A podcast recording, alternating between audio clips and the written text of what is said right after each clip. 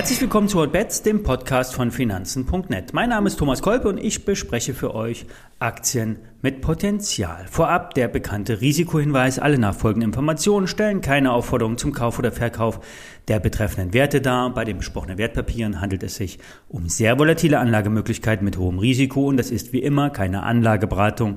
Ihr handelt auf eigenem Risiko.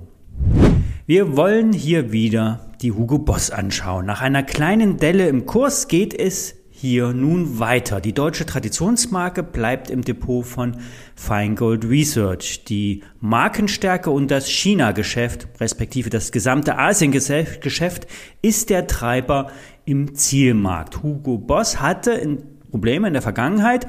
Die Aktie ist allerdings in einer Aufholbewegung. Es bleibt in Deutschland und Europa bei einem Hoffen auf ein Lockdown-Ende. Es kann ja nicht mehr ewig so weitergehen und dann kommt der Nachholeffekt und vor allen Dingen beim Shopping. Es ist nicht zu unterschätzen, wie das Shopping-Erlebnis zum allgemeinen Lifestyle dazugehört. Vor allem die junge Generation zwischen 30, äh, zwischen 20 und 30 Jahren konsumiert auffällig stark und setzt dabei auf bekannte Marken. Aus Sicht von Feingold Research hat die Aktie von Hugo Boss Potenzial. Die beiden Optionsscheinexperten Daniel Saurenz und Benjamin Feingold setzen immer wieder klassische Optionsscheine ein, also die Produkte ohne Knockout und mit fester Laufzeit, sprich Zeitwert und der wichtigen Kennziffer Volatilität. Kenner schätzen Optionsscheine, hier können auch mal längere Bewegungen mitgenommen werden. Die Aktie von Hugo Boss bleibt aus charttechnischer Sicht ähm, mit Unterstützungen durch die gleitenden Durchschnitte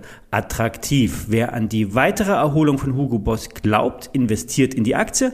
Wer kurzfristig Rendite einfahren will, setzt auf einen Optionsschein im Geld, rund ein Jahr Laufzeit, denn am Laufzeitende verlieren die Produkte immer sehr, äh, sehr schnell an Zeitwert. Eine 80% Chance sieht der Trader René Wolfram beim Nikkei. Hier gibt es eine Korrekturchance von 8 bis 10 Prozent im Index.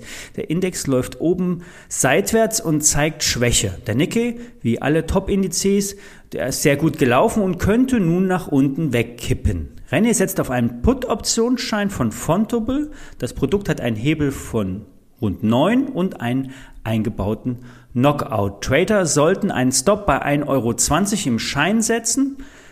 Wenn das Szenario aufgeht, kann das Produkt, der Schein, 80 bis 100 Prozent machen. Im angesprochenen Produkt von Fontobill sind es 4,50 Euro.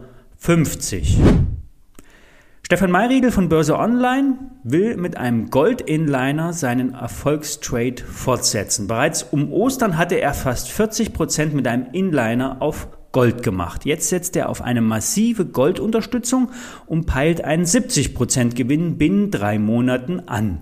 Stefan sieht durch die Fibonacci-Analyse eine bestätigte Superunterstützung um 1676, 78 Dollar im Gold. Das ist das Doppeltief vom März und April und dieser Wall sollte weiter verteidigt werden. Gold muss für das Szenario bis zum 16. Juli zwischen 1650 und 1900 Dollar bleiben. Für die obere Schwelle müsste Gold die 200-Tage-Linie überwinden.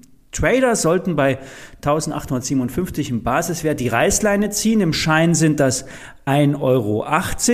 Aktuell kostet das Papier rund 6 Euro. Kursziel 10 Euro. Soweit unsere Trading-Chancen von heute. Morgen gibt es neue Stories über Aktien mit Potenzial. Alle Details zu den gesprochenen Werten und ISINs findet ihr auf den, äh, in den Show Notes und auf finanzen.net. Wir hören uns morgen, wenn ihr mögt.